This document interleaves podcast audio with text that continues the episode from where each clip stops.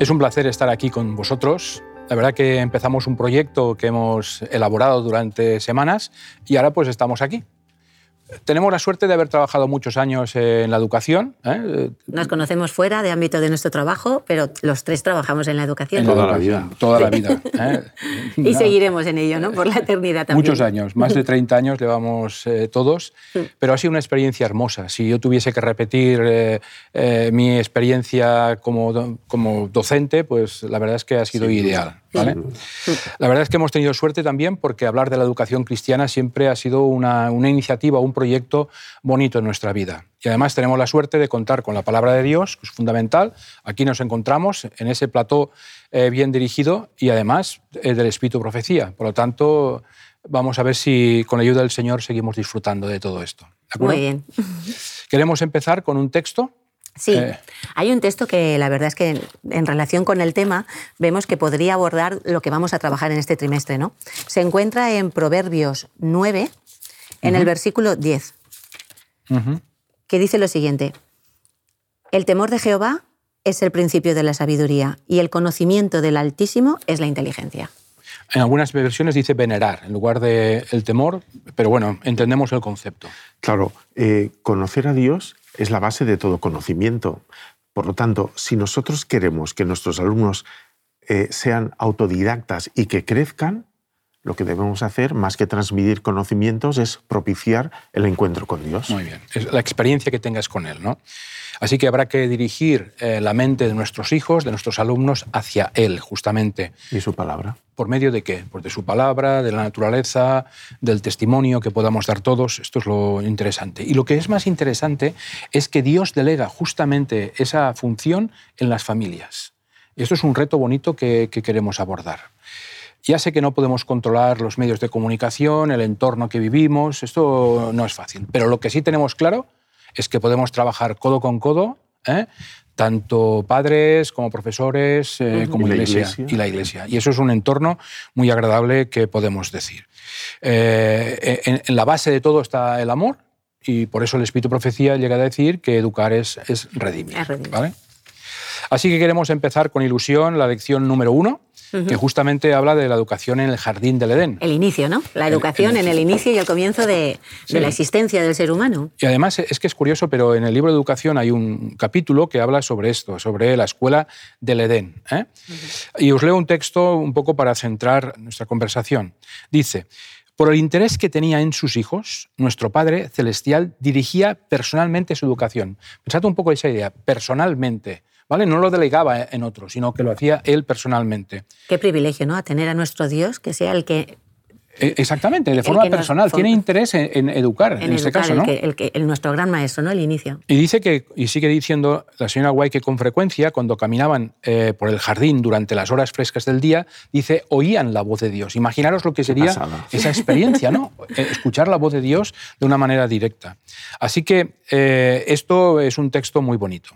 Para mí, en este, en este momento, habrían varios elementos que habría que destacar. En primer lugar, el maestro, que tiene interés, que es Dios mismo, que tiene interés en enseñar, en educar. En segundo lugar, el aula, eh, el Edén. ¿Os imagináis un aula? Mejor escenario Mejor imposible. escenario es imposible. Y luego dos alumnos, ¿de acuerdo? Estos alumnos La que... ratio era buena, ¿eh? Sí, es verdad, es no verdad. tendrían problema.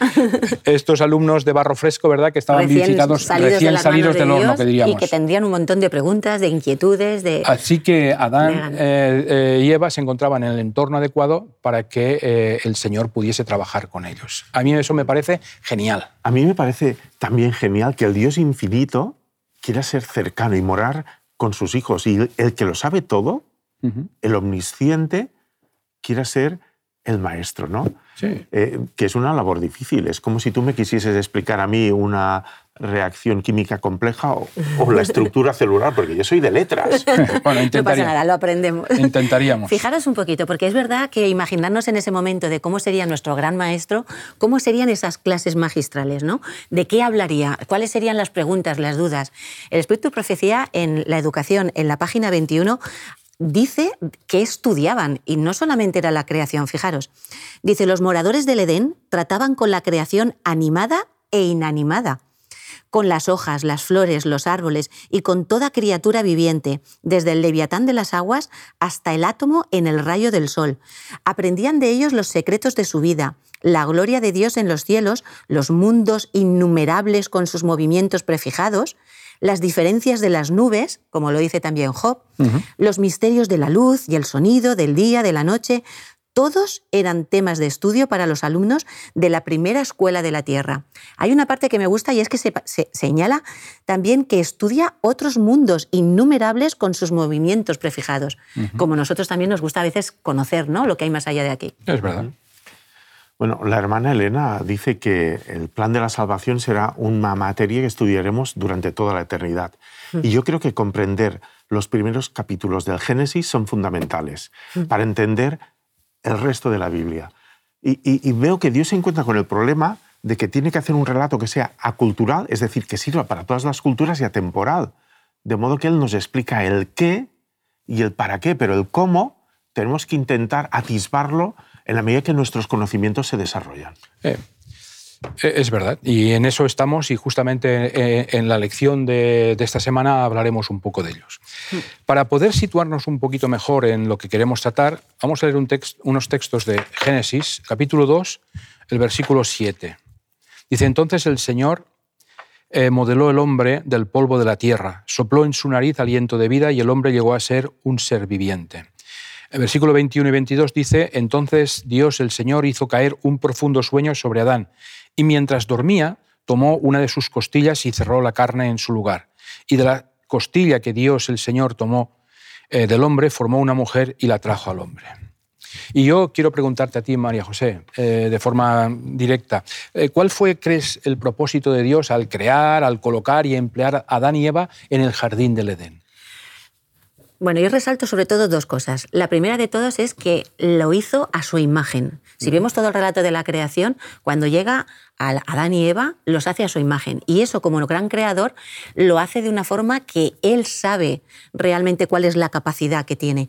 De hecho, conocía sus habilidades porque era su creador. Y también podía enseñarle a Adán y Eva a poder alcanzar ese potencial, ¿no? Que a veces me pongo yo haciendo un paralelismo como profesora de cómo me gustaría conocer al alumno, saber cuál es el potencial para llegar a ese máximo. Que saque todo lo bueno que tiene dentro, ¿verdad? Claro, porque encima le hacía sacar lo bueno que tenía y lo malo, pues desviarlo, ¿no? Y en segundo lugar, también me gusta porque le da una responsabilidad. Y yo he aprendido mucho leyendo el libro de la educación de las tareas, ¿no? el trabajo, el trabajo que Dios nos manda, pero le da una responsabilidad, explica, para que fuera feliz. Entonces es verdad que en el mundo que vivimos pues, de pecado, de, muerte, de, tantos problemas, es difícil imaginar lo que podría haber implicado ese trabajo en las lecciones de Adán mientras estaba trabajando y en, su propio jardín, ¿no? en su propio hogar. Hoy es difícil, pero le da esas dos partes. Bueno, a mí me parece además muy sorprendente que Dios crea, eh, para que se produzca este encuentro, crea dos escenarios. Uno en el espacio, el jardín del Edén, este lo perdimos hace unos 6.000 años, pero crea otro en el tiempo, que es el sábado, porque el sábado es precisamente el día que recuerda a Dios como creador nuestro. Y este todavía lo tenemos y lo podemos mantener. En la idea de Dios estaba que en este escenario perfecto nosotros fuésemos aprendiendo y creciendo continuamente. Y haciendo un paralelismo, yo lo veo un poco como eso, ¿no? Nosotros como docentes en una educación cristiana, ¿dónde tenemos que llegar? Pues finalmente poner a nuestros alumnos en contactos con ese creador. Porque todo lo que hemos explicado, al final te das cuenta que lo que Dios quería es que no perdieran contacto con su creador. Así que, eh, em, a manera de resumen, podríamos decir que hay cuatro elementos importantes en lo que estamos diciendo. Primero, el jardín del Edén era el aula. ¿De acuerdo? En segundo lugar, la naturaleza era el libro de texto. En tercer lugar, el creador mismo era el maestro. Y finalmente, los padres de la familia humana eran los alumnos. Por lo tanto, eh, tenemos bien centrado el tema en que estamos tratando en esta semana. Avanzando un poco en la lección, hay un verso que se encuentra en 1 de Timoteo, capítulo 2 y versículo 14. 1 de Timoteo 2, 14. Ya estoy. Y dice, y Adán no fue engañado, sino la mujer, al ser engañada, cayó en transgresión. ¿Vale? Es un texto que no sé si habíais leído alguna vez. Pero yo quiero preguntarte a ti, Juan, ¿qué consecuencias tiene el hecho de que Dios nos haya creado, creado con libre albedrío? Es decir, esa libertad de poder decidir las cosas. Claro, a mí me llama mucho la atención que el Todopoderoso respete las decisiones que tomamos nosotros, sus hijos débiles, que nos advierta de los riesgos y que nos indique los límites, pero que sin embargo eh, nos permita experimentar nuestras propias decisiones, eh, nos ayude a levantarnos cuando nos caemos y nos acompañe de regreso a casa. Es más de lo que yo hago, porque en realidad yo a mis hijos les digo, bueno, hasta aquí se acabó. Bueno, ahora no les digo nada porque son mayores, pero es lo que les decía, ¿no? Entonces, Adán y Eva tenían plena capacidad de decisión, pero eligieron no tomarse en serio las cosas que Dios les había dicho. Eva eh, podría haberle planteado sus dudas a, a Jesús. Es que se encontraban cara a cara cada día. Ella podría haberle dicho, mira, la serpiente me ha dicho esto. Y el mismo Adán, cuando vio que su compañera caía, en lugar de posicionarse él y tomar decisiones, podría haberle pedido consejo a Dios. No tengo ni idea de lo que Dios le habría dicho, pero a lo mejor Dios le habría ayudado a salir de aquella situación. Y sin embargo, como hago yo, pues decidió gestionar por él mismo. La verdad que es una pena que, que no hiciera lo que acabas de decir tú, porque eh, ¿quién mejor maestro que en Dios mismo, no? ¿Para qué un maestro subalterno que no tenía ni la mínima capacidad de expresión? En cambio, se equivocó y se fue a otro lugar. He encontrado aquí en el Patriarcas y Profetas, en la página 41, un texto, porque las consecuencias de todas estas malas decisiones son muy tristes, el pecado. Dice, Adán no podía negar ni disculpar su pecado, pero en vez de mostrar arrepentimiento, ¿qué es lo que hace? Hemos dicho que Adán finalmente pues, acaba cediéndolo todo por, por, Eva. Pues en ese momento donde viene Dios, dice, culpó a su esposa. Y de esa manera culpó al mismo Dios. El que por amor a Eva había escogido deliberadamente perder la aprobación de Dios, Finalmente ahora, después de su caída, culpa la transgresión de su compañera e incluso del mismo creador.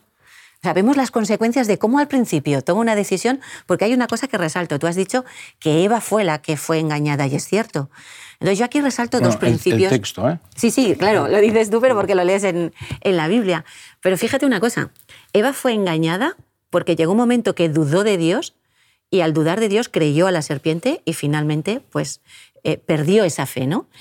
Pero Adán también sabía cuando vino Eva, por lo que dice en el texto, que estaba desobedeciendo a Dios y prefirió desobedecer a Dios y no quedarse sin Eva, que podría haber hecho otro planteamiento, ¿no? Entonces aquí me quedo con, al final, ¿qué es lo importante aquí? Los dos se equivocaron, pero la fe y la obediencia. Y me quedo con estos dos conceptos.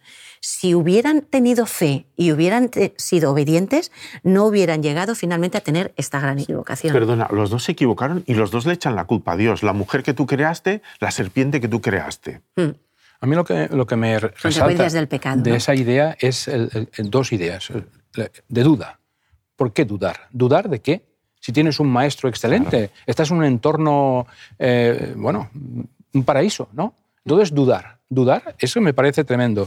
Y es verdad lo que tú dices, que los dos se equivocaron. Eso fue un problema entre ellos. Es decir, er, era una unidad familiar. Por lo tanto, la equivocación del uno pasó al otro. Así que cuando Adán y Eva decidieron ¿eh? Eh, creer el mensaje de la serpiente, sufrieron justamente el destierro, ¿eh? destierro del aula de Dios. Así que cuando entendemos la caída, podemos entender mejor cuál es el propósito de la educación. Eh, la vida e, es un mundo imperfecto, está claro, pero en este momento marcó el inicio de un nuevo propósito en la educación. La, educación tenía un objetivo muy claro y era recuperar lo que estábamos comentando. Así que es importante comprender el peligro de decir la verdad o bien a medias o bien mezclarla con las mentiras. Claro, por eso necesitamos los colegios cristianos, para que la palabra ilumine todas las ciencias. Claro. Así que yo me pregunto, eh, ¿cuál, es el, eh, ¿cuál es el significado de la educación cristiana? ¿Cuál es el valor pues que en queremos el, En el libro de la educación, en la página 134, aquí hay un texto que, que, me gusta también mucho porque habla un poquito de esa educación cristiana, ¿no? Y acaba diciendo, solo mediante la ayuda de ese espíritu con el principio, eh, página 134, sí, se movía sobre la faz de las aguas. No, perdona, es más arriba aquí. ¿Vale? Bueno, lo leo. Dice, la verdadera educación significa más que la prosecución de un determinado curso de estudio. Significa más que una preparación para la vida actual abarca todo el ser y todo el periodo de la existencia accesible al hombre. Es el desarrollo armonioso de las facultades físicas, mentales y espirituales, pero prepara al estudiante para el gozo de servir en este mundo y en el mundo superior, ¿no? Es decir, está hablando un poquito de en ese mundo venidero también es importante educar para, esa, para, llevarlos allí a nuestros estudiantes. Así es que veo por un lado que es como la capacidad de servicio, pero por otro lado el llegarlos a que tengan un conocimiento de Dios. Y hay una frase de Bernabé Tierno que a mí me gusta mucho, y es la de aprendamos para la vida, no para la escuela. Y esa vida yo la trasladaría incluso para la vida eterna. Y, sobre todo lo que tú has dicho del desarrollo armonioso. Eso es una, una, expresión muy, muy adecuada para lo que estamos haciendo, de forma Porque es un concepto holístico, ¿no? No solamente es conocimientos y ya está. El pastor Pose decía la educación integral, que abarcaba todos los ámbitos de la existencia. sí. Eh, yo utilizo normalmente la versión Reina Valera, pero he hecho el experimento de leerlo en distintas versiones porque a veces cuando un texto te lo sabes de memoria, no le pillas todo el significado. Y he encontrado eh, en la palabra de Dios en el lenguaje actual eh, un pasaje que me gustaría leer con vosotros. Se encuentra en el segundo de Pedro, en el capítulo 1, los versículos 3 y 4. Dice, con su poder divino, Jesús nos da todo lo que necesitamos para dedicar nuestra vida a Dios. Todo lo tenemos porque lo conocemos a Él. Él es quien nos llamó por su gloria y excelencia. Y así nos dio preciosas y valiosas promesas. Y ahora viene el trozo que más me llama la atención. Dice, como ya tenéis estas promesas, esforzaos ahora para mejorar vuestra vida así. Dice, a la fe añadirle un carácter digno de admiración. A carácter digno de admiración, añadirle conocimiento. A conocimiento, añadirle dominio propio. Al dominio propio, añadirle constancia. A la constancia, añadirle servicio a Dios. Y al servicio a Dios, añadirle afecto a los hermanos en Cristo. Y ese afecto, añadirle el amor. Me encanta este gradiente de fe, santificación del carácter, sabiduría, dominio propio, constancia, servicio, afecto y amor. ¿A qué está bonito en esta versión? Pues sí, Está muy bien. sí, porque lo estaba leyendo en otra versión y es verdad que esa... Son las palabras que hemos oído siempre, ¿no? Sí. Y de hecho, en el versículo 4 que has leído, en la versión que yo tengo, hay una parte que yo había subrayado hace tiempo que dice que, que para que con esas promesas, dice, lleguemos a participar de la naturaleza divina. Es increíble. ¿Eh? Que podamos participar. Eso es algo muy hermoso que evidentemente nos debe de, en fin, de ilusionar y de, y de motivar en nuestra vida. Así que eh, podríamos decir, eh, a modo de resumen de lo que estamos comentando, que la misión de la educación cristiana es eh, la siguiente. Primero, revertir, me gusta mucho esa expresión, revertir ese giro inicial del carácter de Dios en la mente de las criaturas. Revertir, girar, ¿de acuerdo? Hacer un cambio. Y segundo, claro, porque el pecado lo, distorsionó. Lo distorsionó todo, muy bien. Y en segundo, reemplazarlo. Es decir, no solamente revertir por revertir, sino, no, no, no, reemplazarlo por la verdad de quién es Dios. Sí, hay muchos textos ¿eh? que, que, habla de que Jesús vino un poquito a, volver a posicionar al Padre en su lugar, porque se había distorsionado por causa del pecado toda la imagen de Dios. lo, que es verdad es que ser creados a la imagen de Dios ha ayudado mucho eh, en ese tema. ¿vale? Tú llevas ya muchos años aquí eh, trabajando en el CAS, ¿verdad? Llevas muchos años, unos poquitos años. Ya empecé a tener a los hijos de mis primeros alumnos. Yo me acuerdo cuando empezaste y me siento feliz de haber trabajado muchos años contigo. Yo también. Así que Seguramente que tendrás muchas experiencias, pero en este momento me gustaría escuchar alguna experiencia personal que has tenido en relación con la transmisión de valores a, través de, tus clases, de, tus conversaciones, con los alumnos o con los padres. Pues mira, la última, ¿vale? Porque si me pongo así a pensar, la última ha sido muy bonita, ¿vale? Porque fue con un padre que era la entrega de las notas de final de curso y cuando le dimos el boletín de notas, pues este alumno tenía un poquito de dificultades, ¿no? Tenía problemas eh, sociales, de aprendizaje, pero es un chico muy capaz. Lo que pasa es que estaba pasando un momento complicado. Estuvimos mucho tiempo el claustro hablando de este chico, le dedicamos mucho tiempo y finalmente tomamos la decisión que este chico, lo mejor para él era que pasara de curso. Cuando le entregué las notas al, al padre, en este caso que vino, y le estuve comentando lo que el claustro había valorado, lo que pensamos que podía hacer y le dijimos que hemos pensado que promocionara, el hombre se puso así detrás se reclinó en la silla y dijo, mira, yo ya conocía este colegio y he traído a mi hijo porque ya sé los valores que, aparte de la, de la parte académica, los valores que transmitís los conozco y sé que son buenos y me gusta, pero no sois consciente de la decisión que habéis tomado. Y esto viene de parte de Dios. Luego estoy totalmente satisfecho porque sé que os ha conducido Dios para tomar esta decisión.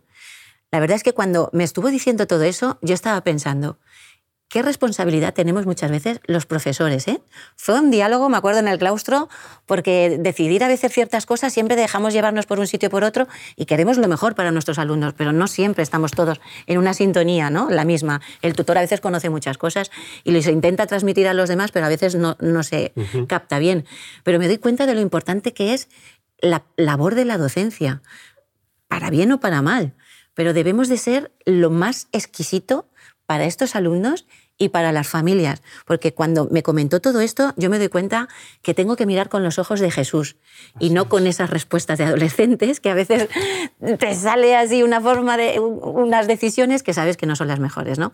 Y, y hay que tener siempre en mente de ese gran maestro, ese Jesús, qué ejemplos nos dio, cómo trató a todos, a todos que si empezamos a mirar a los 12 ya tenemos ahí una variedad por eso Joan nos recordaba que educar es redimir. Sí, totalmente. Y no lo tenemos que olvidar. Eso. A, veces no somos conscientes de la huella que dejamos eh, en, estas familias y en estos alumnos. Eh, en la Tierra Nueva dice el Espíritu Profecía que allí veremos algunas experiencias hermosas de gente que sembramos una semilla, el colegio, la institución, la iglesia, en fin, que es algo que debemos estar conscientes de, de las necesidades que tenemos de que Dios siga apoyándonos para poder llevar a término eh, su gran proyecto. Y tú, Joana, has estudiado en, el, Colegio Urgell de, Barcelona, por tanto tú has estudiado en una escuela cristiana. Eh, ¿Eso significó para ti algo, esa experiencia? Esto me emociona un poco. ¿eh? me apunté un, algunas ideas porque digo, si, si, las emociones me traicionan. Mira, os he traído, me he hecho ilusiones, es que he estado organizando, os he traído la revista que eh, publicaron en el 40 aniversario del colegio. El colegio se abrió el mismo año que yo nací y mi hermano fue alumno de la primera promoción. Entonces, yo estudié en el colegio y luego tuve la oportunidad durante 20 años de servir como profesor. Los primeros 20 años en Barcelona y los segundos 20 en Madrid. Entonces, del colegio, lo primero que recuerdo es a mis profesores, a la profesora eh, Monse Torras, siempre tierna y alegre. Mi segunda profesora se llamó Monse Prat. Era y es tan guapa. Hacía una letra. Hace poco, cuando todavía yo estaba en la dirección del timón, vino un día a visitarme y habló con mis alumnos. Su letra sobre la pizarra, el cálculo mental. El señor Abelino Saez, que el señor Abelí con una paciencia incombustible. Él sabía que el efecto de la educación cristiana acabaría cambiando nuestras vidas. Y también recuerdo a mis compañeros. Es genial que tus amigos en la iglesia sean los mismos amigos que tienes en el colegio. Esto cuando vas a un instituto del barrio no te pasa, ¿no? Bueno, pero no solamente las personas, sino hay cuatro o cinco ideas que le he dado muchas vueltas. La primera es, en el Colegio Urgell aprendí que la mayoría no siempre tiene la razón y que es guay formar parte de una minoría, que puedes llegar a sentirte orgulloso de formar parte de una minoría. En aquella España de sotana, traje militar, charanga, pandereta, ¿os acordáis cómo era en los años 60? Un colegio protestante abierto en Barcelona. Fue genial. Yo no estaba en esa época. la segunda cuestión es que el mejor modo de aprender es enseñando. Y en aquella época, Joan, estábamos alumnos de distintos cursos y distintas edades en una clase unitaria. Pero aprendíamos mucho porque luego nos íbamos a examinar libres a un instituto con profesores que no nos conocían de nada y todos aprobábamos, lo cual quiere decir que la señora Avalí hacía un trabajo fantástico. Claro. Otra idea que me impactó mucho fue la coeducación. Es que hace 40 años estábamos chicos y chicas en el aula cuando los colegios estaban segregados por sexos. Por eso eh, estamos como un poco vacunados a algunos prejuicios que todavía vemos en la sociedad. Y quizá lo que más le agradezco al, Colegio Urgell es que Dios y la religión de Jesús estaban en todas partes, en matemáticas, en ciencia, en el patio, en el comedor, en todas partes. A, esto ahora le llamamos IFE, ¿no? La integración de la fe en la enseñanza. Bueno, esto es un poco así, buscando en mi neceser los recuerdos que tengo del colegio Pues la verdad es que es una experiencia que uno recordará en toda su vida, ¿verdad? Y te marcará eh, siempre, te ha marcado siempre. Bueno, ya veis que llegamos ya al final de la lección y nos gustaría, para terminar, eh, comentar un texto que se encuentra en Job. Vamos a... Esta idea de acabar con un texto, Joan, me parece genial. Además, quiero deciros que es el texto para memorizar, es el primero que aparece en la lección, pero nosotros lo leemos porque nos parece muy interesante. Capítulo 36, 36, 22. Dice, Dios es excelso en poder.